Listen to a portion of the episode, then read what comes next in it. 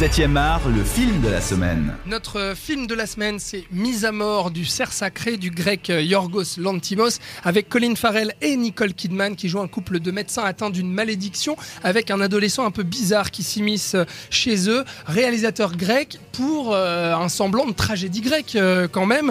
Euh, dès le début, voilà, on va le dire quand même, il y a cette opération du à cœur ouvert, c'est le premier plan, c'est énorme. D'un coup, tu te retrouves là avec une musique classique hyper sinistre, euh, grandiloquente, et puis euh, des gros effets de mise en scène, pas mal de, de, de, voilà, de ralenti aussi. Enfin, on sent qu'on est dans, dans ce registre-là de la, de la tragédie euh, grecque, Rémi. Oui, c'est pas faux, ouais, mais je dirais plus que s'immiscer le, le personnage de Martine. se fait inviter, ce qui rend le film beaucoup plus glauque. Glauque, effectivement. il, il, ne va pas forcer la porte, mais il va tout faire pour qu'elle s'ouvre et elle s'ouvre. Et à son plus grand plaisir. Mise en scène euh, chirurgicale, je le disais euh, tout à l'heure, hyper soignée, hyper léchée. Euh, Mais tant au niveau de la mise en scène que de l'image d'ailleurs, oui. parce qu'on parlait du fait que c'était deux médecins, donc il y a pas mal aussi du film qui se passe dans un hôpital avec donc évidemment cette esthétique très blanche, très pure, très épurée, qui rajoute justement ce côté bah, chirurgical finalement. Et le contraste avec le sang justement, bah, déjà dans cette opération du cœur, le premier plan qu'on voit. Alors c'est pour ça que je vous disais en introduction tout à l'heure, âme sensible s'abstenir. c'est pas un film facile, facile à digérer, Robin, quand même. Hein non, je crois que même maintenant, j'ai pas encore réussi. J'ai l'impression. non, mais euh, c'est, ça, ça va vous titiller, ça va vous donner des sacrés baffes euh, à certains moments euh, de par la, la situation et, et tout, tout, se joue sur l'ambiance, sur, euh, sur ce qui a été posé euh, pré précédemment dans le film, de par justement les, les petits cailloux euh, semés par le, par le scénario. Et c'est vrai que voilà, il faut pas vous attendre à un, on en parlait, c'est sorti cette semaine, un jigsaw où il y aura euh, du sang, des tripes, de la boucherie. Là, ça va être méticuleux, on va vous amener, on va vous prendre par la main et vous balancer dans le glauque et genre, ah, tiens, vas-y. T'es d'accord avec ce que dit Robin bah ouais, c'est un film qu'il faut digérer. C'est justement ce genre de films qui sont difficiles à voir en festival quand on en voit 4-5 par jour parce qu'il faut tout de suite écrire dessus. Euh, on, regarde ce que les autres ont pu écrire sur le film. On se des fois on copie, on se base. C'est le genre de film où il faut 3-4 jours pour bien le digérer. Euh, puis au niveau de la mise en scène, moi j'ai senti, sans que ce soit de la copie ou euh, des hommages appuyés, euh, Kubrick dans l'image. Il y a sûr, des plans euh, fixes qui sont euh, sortis tout droit de Roche Mécanique dans la chambre Ouais. de, de, de la maison, par exemple. Plan symétrique. Et Pasolini dans le fond, quoi, surtout pour Mhm. Théorème.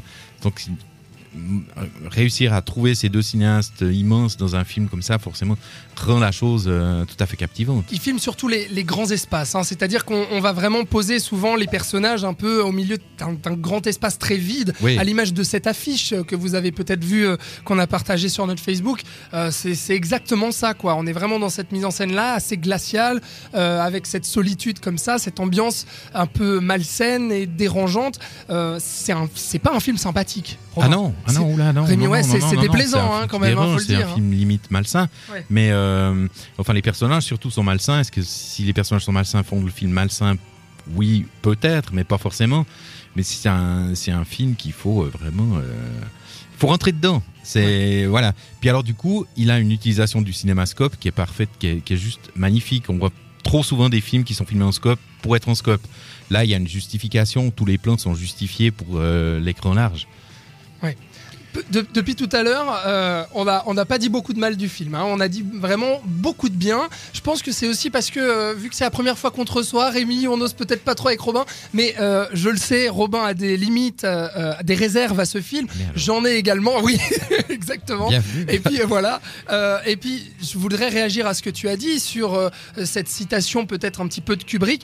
Moi, toutes ces, toutes ces références pour moi sont très appuyées. C'est-à-dire que je trouve limite qu'on est dans du cinéma un peu pompeux, un peu prétentieux, c'est-à-dire vraiment conscient de ce qu'il essaie de faire. Regardez, je rends hommage un peu à tel cinéaste avec tel plan. Je fais quelque chose de très appuyé avec cette musique, voilà, sinistre. Il y, a- y a tout pour moi qui était un petit peu. euh, Robin, tu es, tu es d'accord avec ce que je, Je suis dis euh assez d'accord avec toi. c'est Ouais. pour moi le gros problème du film. Globalement, il me plaît, il me plaît bien ce film. Il y a quelque chose de dérangeant qui, qui me plaît, quelque chose d'assez, euh, euh, comment dire, euh, original euh, dans, ce traitement-là. On pense à Haneke aussi, avec euh, une scène de fin dont je dévoilerai pas bien entendu le contenu ici, mais voilà, moi c'est vraiment ce qui m'a dérangé. Toi, tu trouves pas, Rémi? Non, alors pas.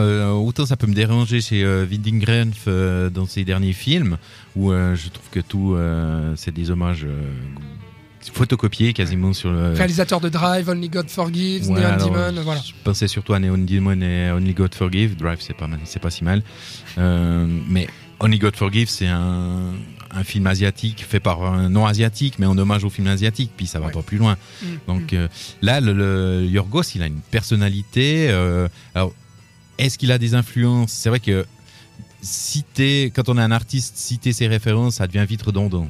Ouais. Mais là, moi, je trouve pas qu'il pousse, non, parce qu'il les intègre dans sa propre euh, vision euh, du cinéma, qui est un truc assez original. Enfin, moi, j'ai vu que de Lobster, mais depuis de Lobster, je trouve que c'est un des cinéastes à suivre euh, de très près. quoi. Moi, je trouve qu'il y a quand même un formalisme assez excessif, quoi. Voilà, une conscience de ce qu'il essaie de faire, Ah oui, des mais alors moi, effets. de- ça, j'aime bien. Alors, moi. Ah, toi, c'est ce que Robin, j'aimerais t'entendre là-dessus. Ouais, il y, a- il y a un peu de ça. Presque des fois, as, même si c'est pas forcément visuel, tu as l'impression qu'il y a une petite couche supplémentaire pour au cas où.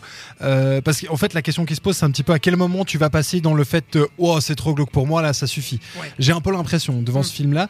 Et j'ai l'impression que justement, toujours, il va un tout petit peu plus loin pour dire, bon, bah là, maintenant, ça va, là, t'as compris, on est dans le glauque et tout. Mais fondamentalement sur un plan de réalisation c'est plutôt très bien c'est juste vraiment que moi j'ai été enfin ça fait longtemps que j'ai pas été aussi mal en séance Mal de à cinéma mal à l'aise pas forcément Ah, ça, dans le mauvais bien. sens Ça, pas Ouais, forcément dans le mauvais ça, sens d'ailleurs hein, mais vraiment d'être complètement terrifié par ce que je voyais et de, de réfléchir à des trucs invraisemblables et sortir de là et de me dire wow je suis pas bien mais pas bien dans le bon sens parce vrai. dire. on n'a pas parlé de la, on va pas trop, mais il y a la relation entre euh, la fille du couple de médecins et le jeune homme qui Ouais. devient euh, un truc euh, autour du syndrome de Stockholm quelque part. Elle a une Mhm. fascination pour son bourreau.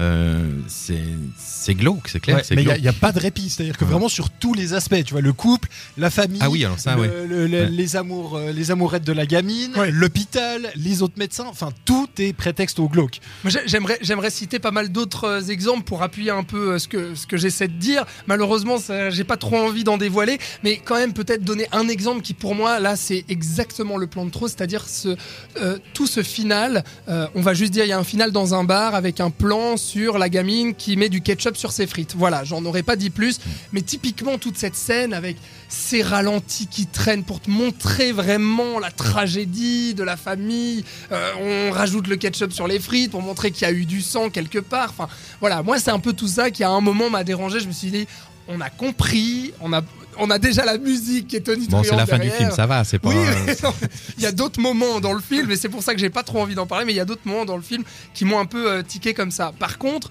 là où justement j'aime le film, euh, c'est qu'au final, euh, pour moi, la- toute la force, c'est que j'ai pas décollé la rétine, quoi. Je suis resté dans mon fauteuil, j'ai regardé, je me suis dit, qu'est-ce qui va se passer, qu'est-ce qui va nous faire, et je pense que ça, c'est une grande qualité, Rémi. Ah oui, complètement, ouais. Puis on parlait des, enfin moi en tout cas je parlais des références à Kubrick. Il y en a une autre qui est assez grosse quand même. C'est le plus jeune enfant de la famille de, des médecins. C'est Danny Torrance, échappé de Shining. Il a les mêmes Hmm. cheveux longs, il a le même regard, c'est hallucinant. Ouais. Et je pense qu'il l'a pas choisi pour rien. En même temps, c'est pas l'enfant, euh, c'est pas le, le, le, personnage le plus, le plus important du film. Robin, t'es es, d'accord avec ce que je viens de dire? On décolle pas la rétine du. Ah non, ça va jusqu'au bout de son du concept. euh, on a envie de savoir ce qui va se passer, notamment via le scénario, encore une fois, euh, très bien écrit. Et donc, non, on est scotché euh, à, à- à se demander pourquoi on ose encore regarder. Ouais. Il y a une- Il y a vraiment certaines scènes, je, je- je regardais ça, puis j'étais là, mais pourquoi j'ouvre les yeux encore? Pourquoi je veux regarder ça? Et tu te sens, euh, tu te sens bah, voyeur et malsain dans, dans le contexte du film. en fait.